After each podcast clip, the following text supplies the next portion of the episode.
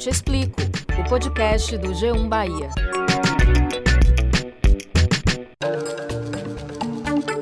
Olá, eu sou Valma Silva, editora do G1 Bahia. E eu sou Camila Marinho, repórter e apresentadora da TV Bahia. E esse é o Eu Te Explico, o podcast do G1 Bahia. Mais de um ano sem aulas presenciais e os desafios impostos pela pandemia se multiplicaram. Além das dificuldades que já existiam para quem trabalha com educação, outros problemas surgiram, como a adaptação aos modelos de ensino à distância. Na Bahia, quase um milhão e meio de alunos das redes pública e privada foram afetados pelo fechamento das escolas por causa do coronavírus. Com a pandemia, a tecnologia, as ferramentas digitais se tornaram uma forma aí de manter o aprendizado nas escolas. Mas essa realidade não alcança todo mundo. Na rede pública de ensino, muitos alunos se queixam da falta de organização das escolas para manter o funcionamento das aulas digitais.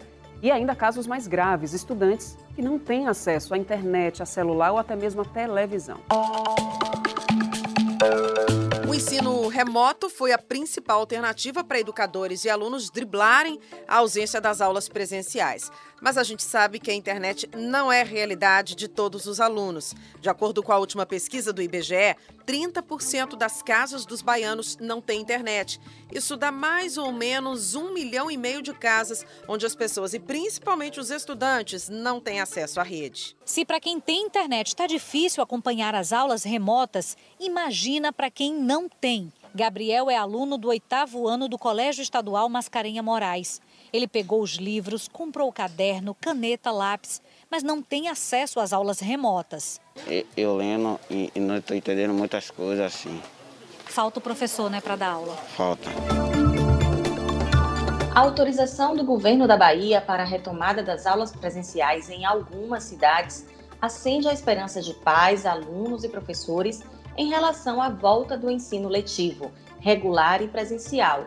Mas, Camila, será que é seguro retomar as atividades escolares com os números da pandemia ainda tão altos? E não é só isso, Valma. A vacinação para professores também é fundamental para garantir segurança dentro da sala de aula.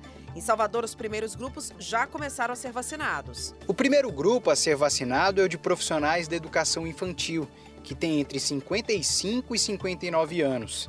A medida vale para professores, porteiros, merendeiras, o prefeito Bruno Reis destacou que esse é um passo importante para a reabertura das escolas na capital. Foi anunciada hoje a ampliação da faixa etária dos professores que vão poder se vacinar na próxima semana. A previsão é que até domingo que vem, dia 2 de maio, os professores com 40 anos ou mais que trabalham na educação infantil já sejam imunizados pelo menos com a primeira dose na última sexta-feira, o prefeito Bruno Reis anunciou a retomada das aulas semipresenciais em Salvador. A data marcada foi o dia 3 de maio, tanto para escolas públicas quanto particulares.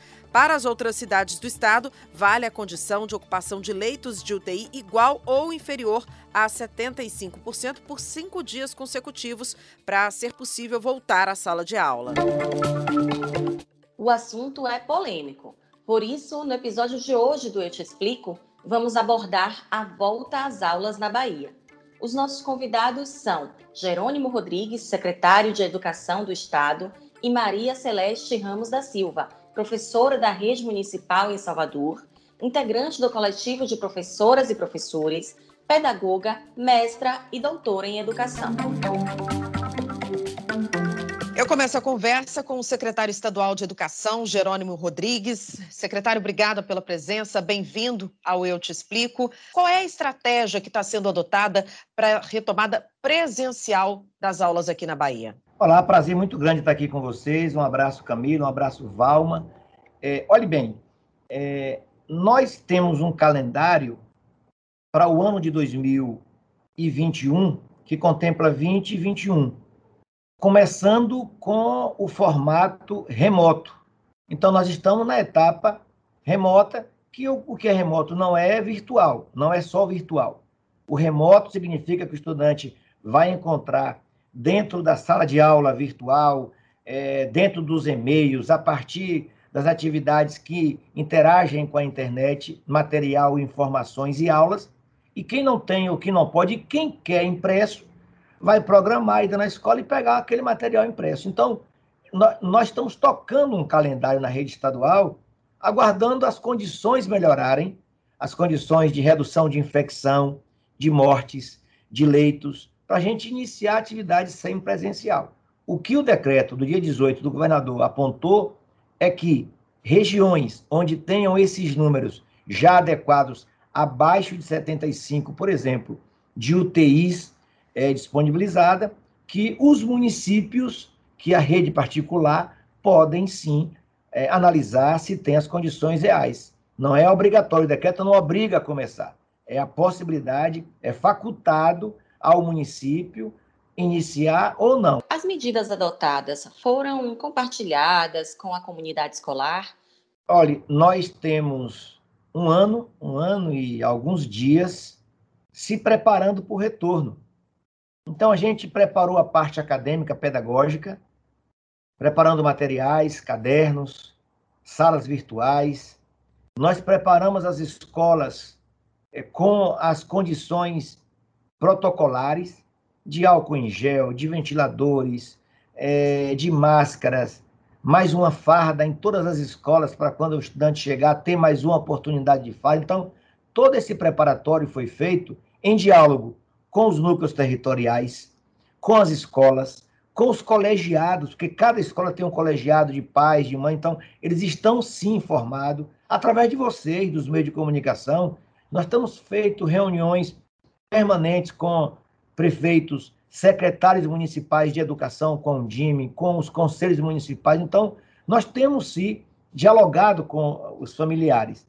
Tanto é que para a gente voltar às atividades remotas na rede estadual, a gente preparou as escolas, dialogou com os, com os professores, fizemos jornada pedagógica, então sim, fizemos um bom diálogo com os, com os estudantes, com os, os pais, seus responsáveis. Agora, é claro, a sociedade ela está dividida.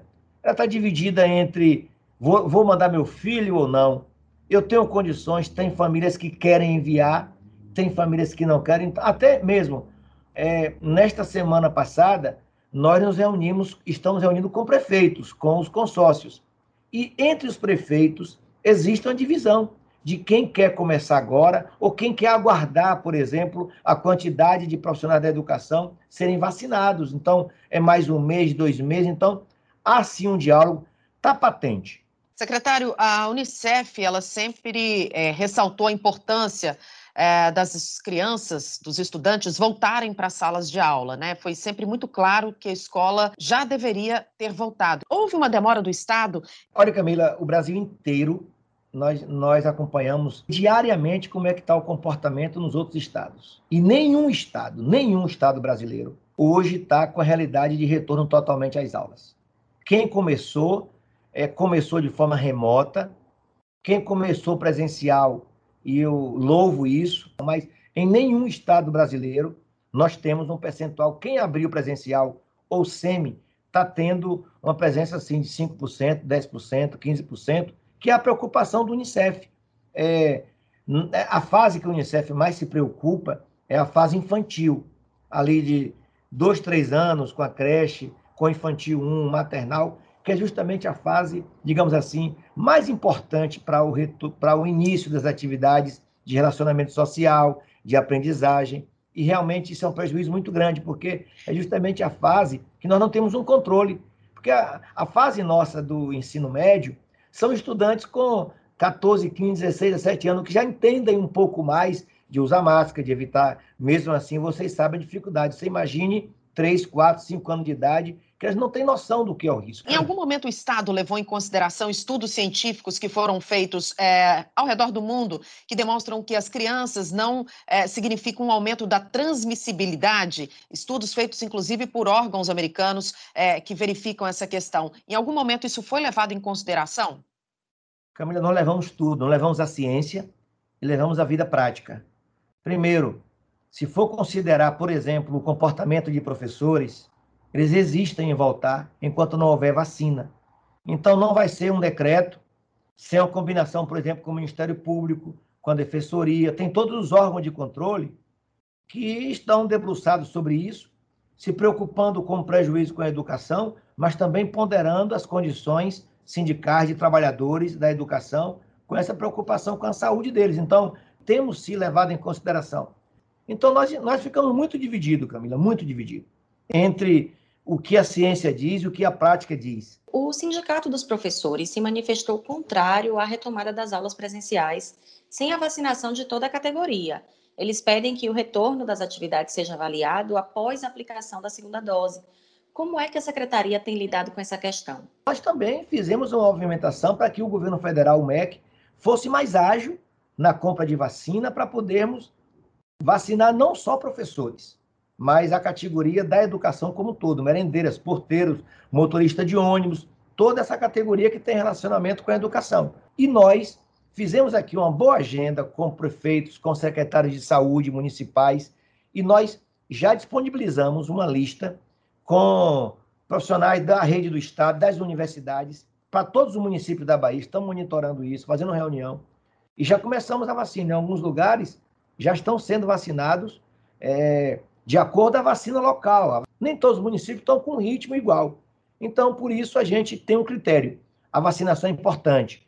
O sentimento nosso são dois, dois sentimentos. Um, a gente respeita que é preciso a gente garantir a vacina é, para o retorno. Mas, em compensação, nós já entendemos que, em alguns locais, que a, o grau de infecção, que o, o, os riscos são menores, nós já deveremos pensar no retorno, mesmo que seja sem presencial. Então, nós estamos atentos no sentido de entender o que o sindicato diz, mas compreender o prejuízo que está acontecendo com a rede é, estadual, municipal e particular. Qual seria, então, o formato ideal de educação em tempos de pandemia? Olha, com o risco que nós estamos tendo, o remoto ainda é o mais seguro, tá? mesmo compreendendo os prejuízos. Quais são os prejuízos? As, as famílias que não têm internet, que não têm um aparelho de celular ou de um computador ou um tablet, é internet, é equipamento, são as condições. Eu não estou nem contabilizando a família ajudar o estudante a fazer o exercício, porque aí já exigir demais em algumas condições de um pai e de uma mãe que não fica em casa, que trabalha o dia inteiro e que não tem, às vezes, as condições de fazer um exercício de matemática, de física, de química, que não é coisa fácil. Então, isso é um prejuízo muito grande. E é claro que não tem como a gente abrir mão da presença do professor e da escola. A escola e o professor serão sempre é, necessários, por mais que a gente possa avançar com os recursos tecnológicos. Todo mundo teve que se adaptar e é preciso ainda avançar em muitos aspectos. Falamos aqui apenas de alguns deles, né? E é importante ressaltar que toda essa esse problema que envolve o retorno às aulas é, leva em consideração também evasão escolar, o déficit de socialização, o aumento da desigualdade social e, claro, impacto futuro na economia. Secretário, muito obrigada pela entrevista. Desejo boa sorte na condução no retorno das aulas presenciais aqui na Bahia. Eu que agradeço. Forte abraço e até a próxima. A conversa agora é com Maria Celeste Ramos da Silva, professora da Rede Municipal em Salvador, mestra e doutora em Educação. Bem-vinda, Celeste. Qual a sua avaliação a respeito da retomada das aulas presenciais na Bahia?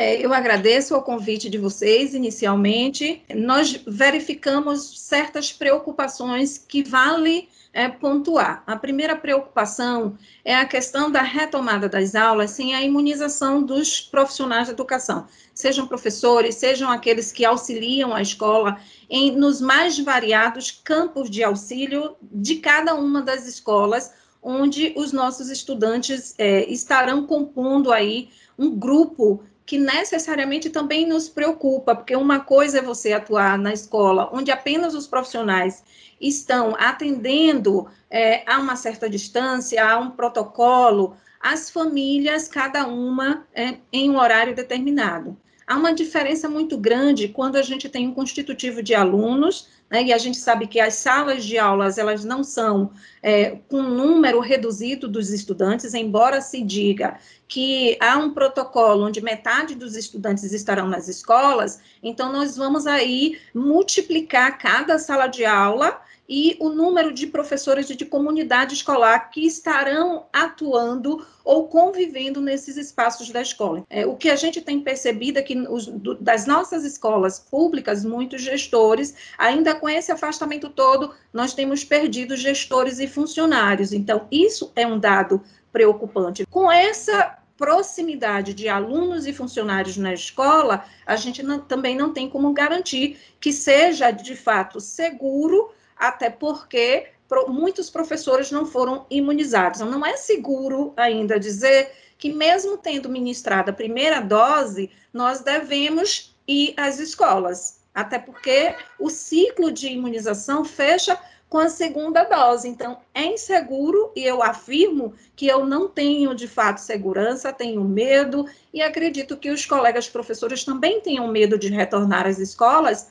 sem o ciclo da imunização. Nossa consideração sempre foi de, de defender o retorno às aulas, entretanto, com os cuidados específicos, quais nos colocam em segurança. E a segurança que a gente vê minimamente é que todos os profissionais estejam imunizados. Mais de um ano sem aulas presenciais, quais foram os principais desafios que os professores enfrentaram no trabalho remoto? Muitas vezes as escolas não contam com, com internet, é, muitos professores também não têm essa condição de ter na sua casa, de, ser, de ter na sua residência uma internet de qualidade e muito menos aparelhos ou dispositivos é, que deem conta do acesso, seja para instrumentos que possam chegar numa busca ativa dos seus alunos, ou sejam instrumentos que também sejam cabíveis ou possíveis no manejo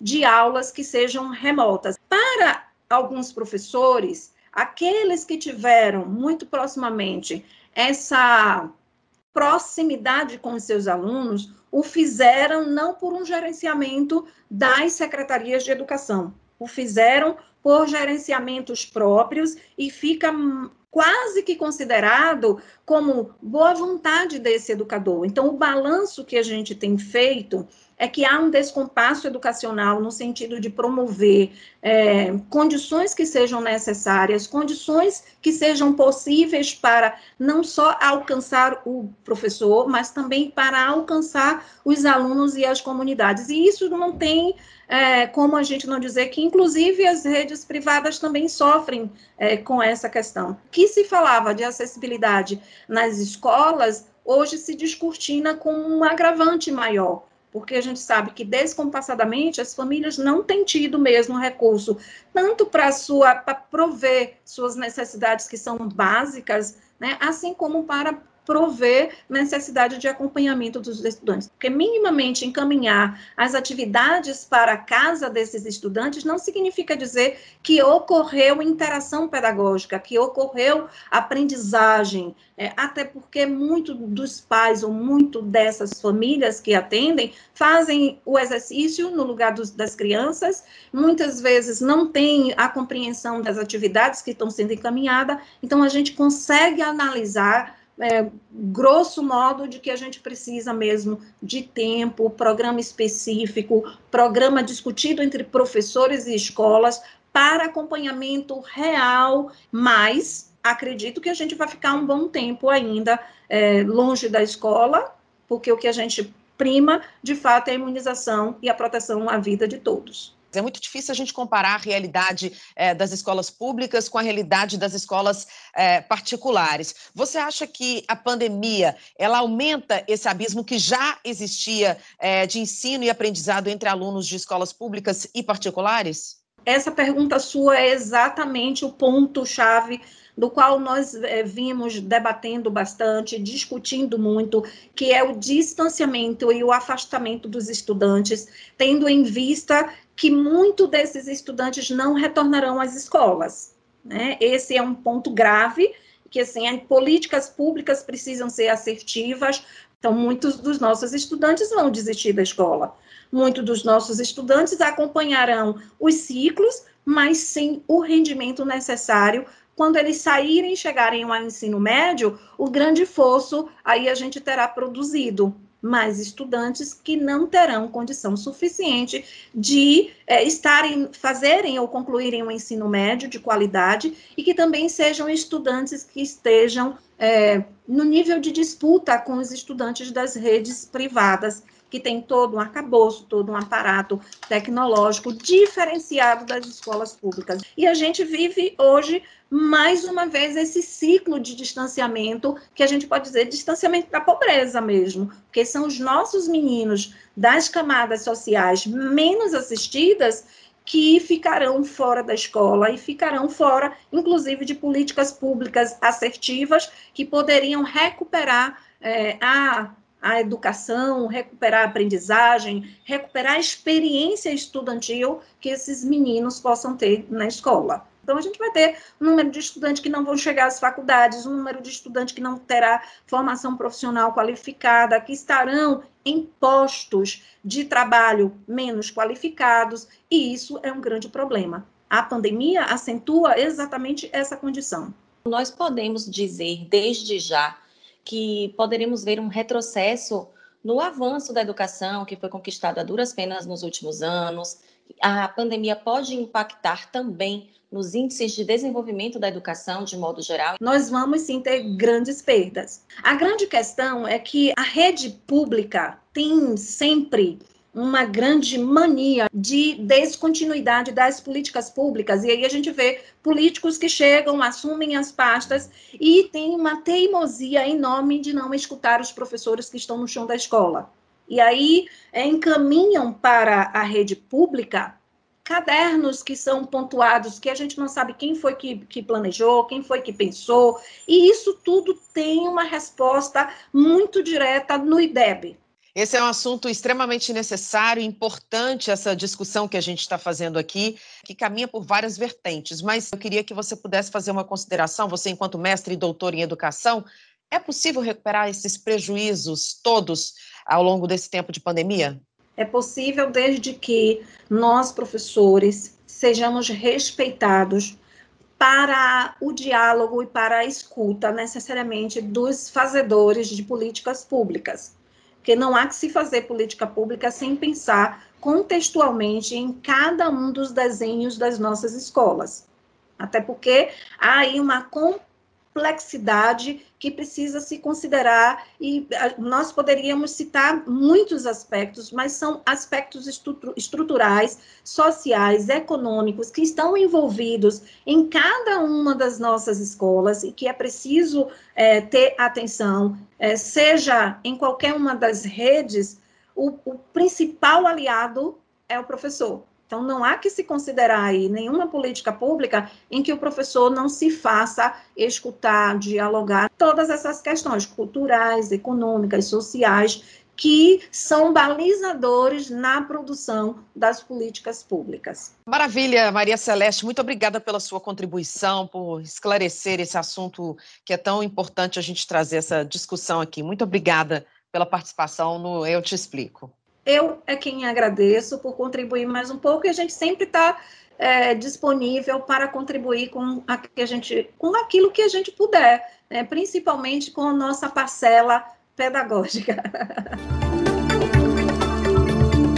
Esse foi mais um episódio do podcast Eu Te Explico. Para você que esteve com a gente, muito obrigada. Até a próxima edição. Tchau, tchau. Produção e apresentação: Camila Marinho, Valma Silva e Danuta Rodrigues. Edição: Rodolfo Lisboa. Coordenação: Danuta Rodrigues. Gerente de jornalismo: Ana Raquel Copete.